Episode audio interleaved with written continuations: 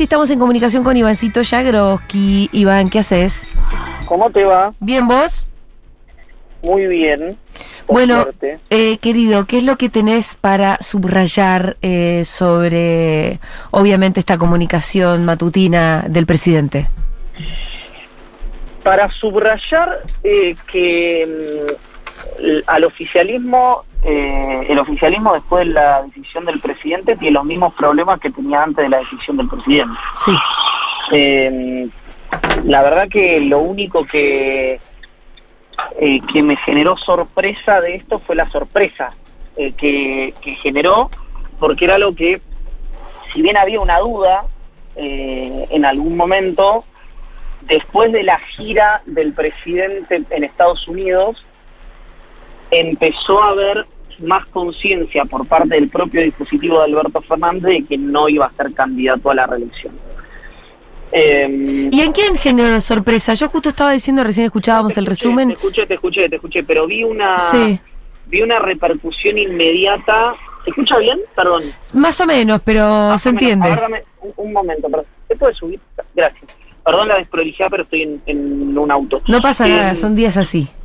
Decía que el, el la, la sorpresa me pareció inmediata. Eh, es decir, la reacción inmediata de, eh, la, de la cobertura, por lo menos que yo vi en escrita. A eso me refería, digamos. Por eso yo coincido con lo que decías vos, que, que no es algo que, que era inesperado para nada. Sí, Eh, también había una presión eh, de, de la provincia de Buenos Aires que si el presidente no declinaba su candidatura iba se iba a anunciar el desdoblamiento. sí, Eh, yo, to- todo pesó eh, frente a una decisión que, si bien era una decisión previsible, da la sensación que debería haber ocurrido antes, ¿no? Porque todos conocíamos el final, pero bueno, eh, ya tiene el oficialismo la posibilidad de construir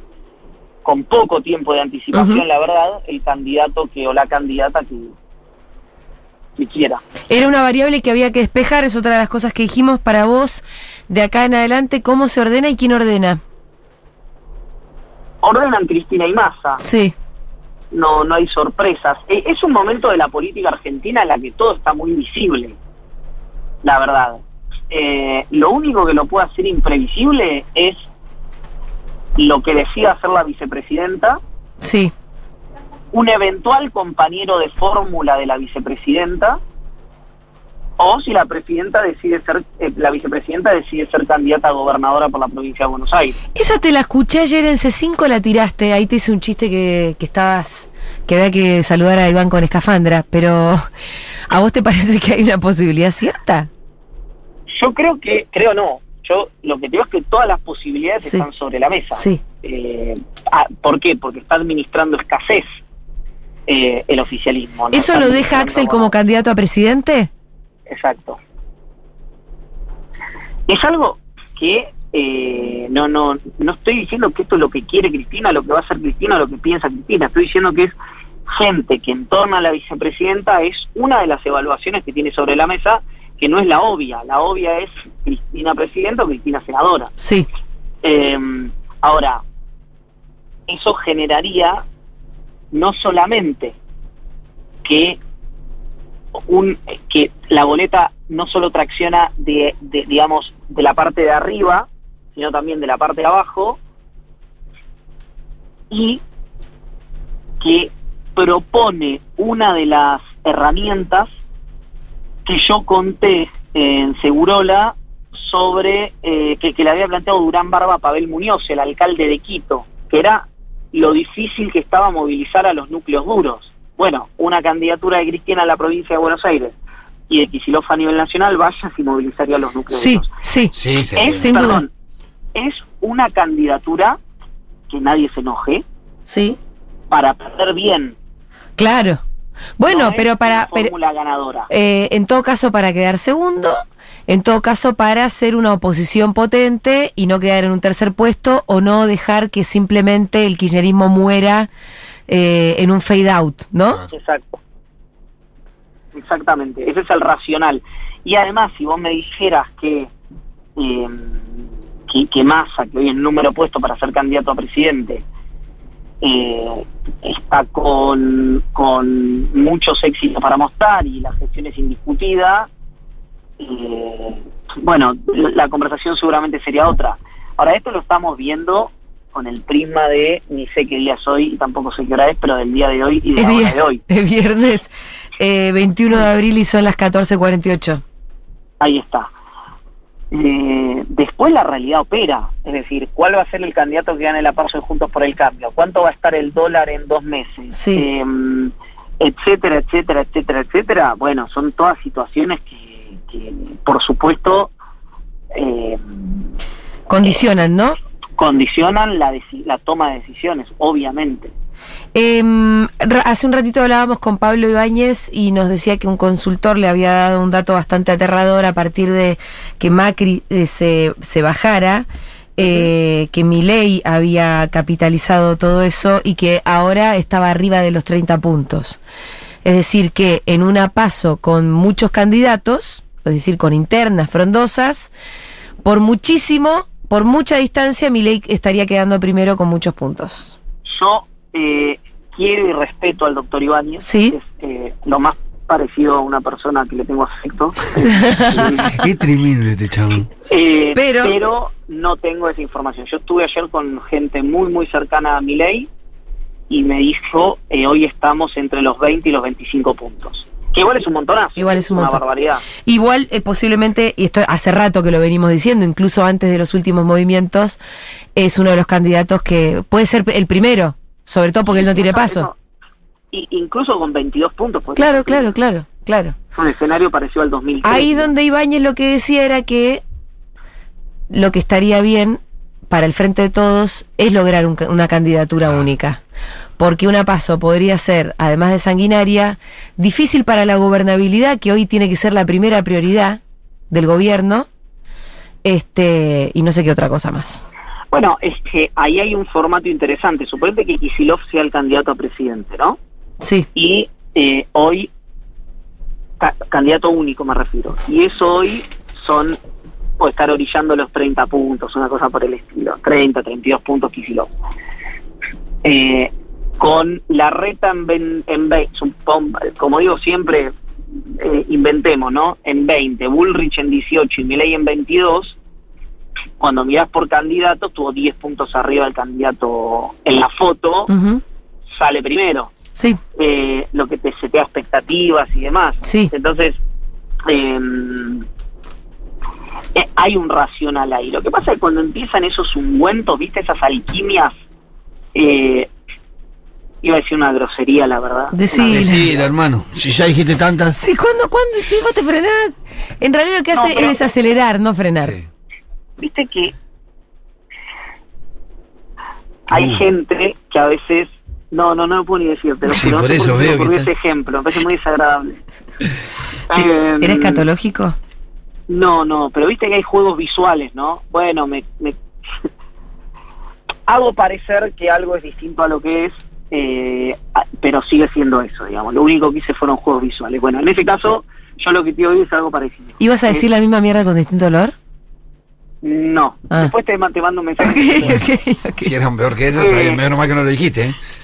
No, no. em, entonces, ahí yo no creo que cambie demasiado, sino que, que de repente lo que puede hacer es consolidar eh, esa opción y que esa opción no caiga en la dinámica del voto útil, ¿no? Que no es lo mismo. Claro. Si tú eras Kicillof y alguien más, y Kicillof saca 20 puntos y el otro saca 12, y bueno, está, está ahí, alguno salió segundo, el otro salió cuarto, eh, y el voto útil puede terminar siendo eh, eh, la, la polarización puede terminar siendo entre Juntos por el Cambio y Milei. La verdad que el escenario está absolutamente abierto, eh, pero hoy hay que decirle con todas las letras, el espacio favorito para gobernar la Argentina a partir de diciembre es Juntos por el Cambio hoy, con la foto de hoy.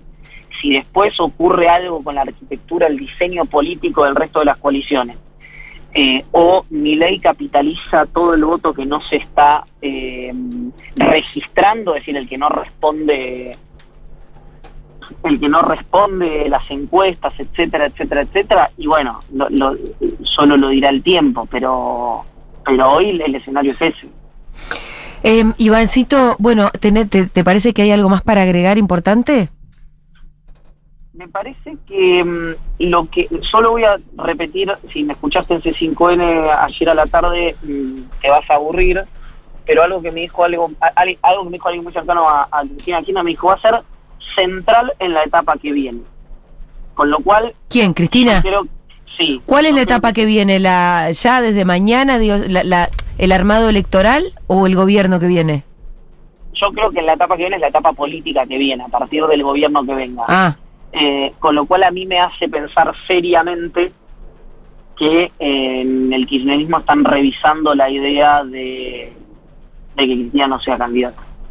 claro, pero porque pero vos también podés pensar en, en una Cristina no candidata, pero jefa de la oposición. Lo que pasa es que si vos para ser jefe de la oposición primero tiene que haber oposición. Bueno, ni hablar. Y- Tenés que no te, no podés perder con 10 puntos. No Eso podés quedar tercero. A eso me refiero. Y entonces la única persona que garantiza eso hoy Es Cristina. Cristina Kirchner, que realmente debe estar agotada de que todo dependa de ella en el peronismo. ¿no? Es Realmente. otra historia, ¿no? Realmente. Eh, es como, viste, eh, no, no, no quiero, no, no quiero decir lo que estoy pensando, pero Otra cosa. ¿Cómo, Oh, cómo, funciona esa hoy? cabecita? ¿Cómo estás hoy, eh? Ahora, ella estoy- dijo. estoy corrosivo, estoy Sí, corrosivo. te estás reprimiendo demasiado. Pero ella dijo, tomen el, ma- el bastón de mariscal. Nadie lo agarró. metieron en el culo. Nadie lo agarró y ella tuvo que decir, o por ahí tenga que decir, Buah, nadie lo agarró. Vamos. No lo saben agarrar, no saben cómo se agarra. No, no. Ahora, también es cierto que es muy difícil de agarrar el bastón de marista- mariscal cuando vos tenés una figura tan rutilante que encandila, quiero decir, que no deja, o sea, no por voluntad de ella, sino que por, por lo por lo rutilante justamente, no pueden crecer muchas cosas alrededor. Bueno, yo te podría decir que estoy de acuerdo en líneas generales, Sí, pero también te podría poner obviamente el ejemplo de Bullrich, que con Macri, sin haberse quedado, la mina recorrió todo. Es cierto. y perdón, perdón por lo coloquial, ¿no? Pero, y dijo, yo quiero ser, yo quiero ser, yo quiero ser, yo quiero ser, parecía un chiste hace tres años, hoy es la favorita. Digamos, Sí, también es cierto. uno. El punto número dos te lo ve, te lo da Rolo Figueroa Neuquén. El MPN, que no le dan a nadie, que hace 60 años gobierna la provincia, rompió y dijo, yo iba a ser gobernador y hoy es gobernador. Podríamos decir, bueno, es una colectora, el M no sé, lo que sea. No es el MPN, no fue por el MPN. Entonces, hay ejemplos varios que eh, la gravitación de alguien que diga, voy a ser yo y golpeé la mesa, es muy importante. Iván, te mandamos un abrazo enorme, gracias. Cariños. Un abracito. Era Iván Jagroski eh, para Seguro La Habana en una salida especial, en un día también muy especial. Juan Manuel Carga está en la mesa también. ¿Cómo están, chicos? Acá, Escuchaba atentamente. Iván. La ¿Vos qué hipótesis decís? eh, Cristina gobernadora Mm, es sugerente. Estaba Sí. pensando, ¿no? Mientras lo decía Iván. En el 17 Cristina sorprendió, sí. ¿no? Cuando Sí. arma Unidad Ciudadana, fue Tayana candidato, Fernanda Vallejo también, Claro, ¿no? O sea, sí. pero sorpresa total, Sí, porque sí. Fernanda Vallejo encabezaba a Daniel Scioli Pichichi, que había salido segundo en la Sí. presidencial, fue quinto en la lista, acuérdense. Pero es cierto algo que nos acordábamos con Pablo Ibañez más temprano, que fue el único del sistema político en esa lista que estaba conformada como por ciudadanos. Por eso, claro, pero eh, justamente era Unidad Ciudadana una sorpresa total. Sí. 2019 la candidatura de Alberto Ángel Fernández una sorpresa total de Cristina. Así que el factor ahí... eh, Factor sorpresa El siempre. factor sorpresa de Cristina a último momento, además, porque acuérdense que el video de Alberto Fernández es en mayo, Sí, nosotros sí. estamos el 21 de abril, es decir, que todavía hay cartas para jugar. Claro. Ahora, yo pensaba, porque yo también pienso el día después. Cristina gana la gobernación de la provincia de Buenos Aires con un presidente como Javier Milei Sí. o como Patricia Burrich. No. ¿Qué puede hacer Cristina Fernández de Kirchner Y- en la gobernación? Eso es lo que también debe estar evaluando en este momento la vicepresidenta. Es Totalmente. difícil gobernar esa provincia sin los fondos que te van a Sí, claro. girar. Es difícil, es bravo. Yo tiendo a, a pensar que se va a equilibrar más por una candidatura a senadora en caso de que sea candidata, porque Cristina fue la más eh, lo- la más honesta de todas. Dijo hace 150 días que no, No iba voy a ser candidata. Dijo en ningún tramo de la boleta. ¿eh? Si ustedes ponen de vuelta el video, Dicen ningún tramo de la boleta, como diciendo. Claro. Obviamente, después está el operativo Clamor. Yo sigo a, a diri- compañeros dirigentes de la cámpora que vos entrás a los videos y se sigue cantando Cristina Presidenta hoy. Hoy, después de que se baje Alberto Fernández. Entonces, eso te genera duda también. Decís, ¿cómo es esto? Em, y después lo otro que pensaba, y de verdad que lo pienso, porque en el debate este, no es, no es debate, ¿no? Pero es, Ibáñez dice el- que Milei está más alto, Iván dice que los propios de Milei dicen 20-25. Ojo que muchas veces los propios te dicen eso para bajar un poco la expectativa. Tirarse para abajo es, Sí. es posible en la política también, ¿no? Y pensaba si habrá o no, ¿quién tendrá el voto oculto en esta elección?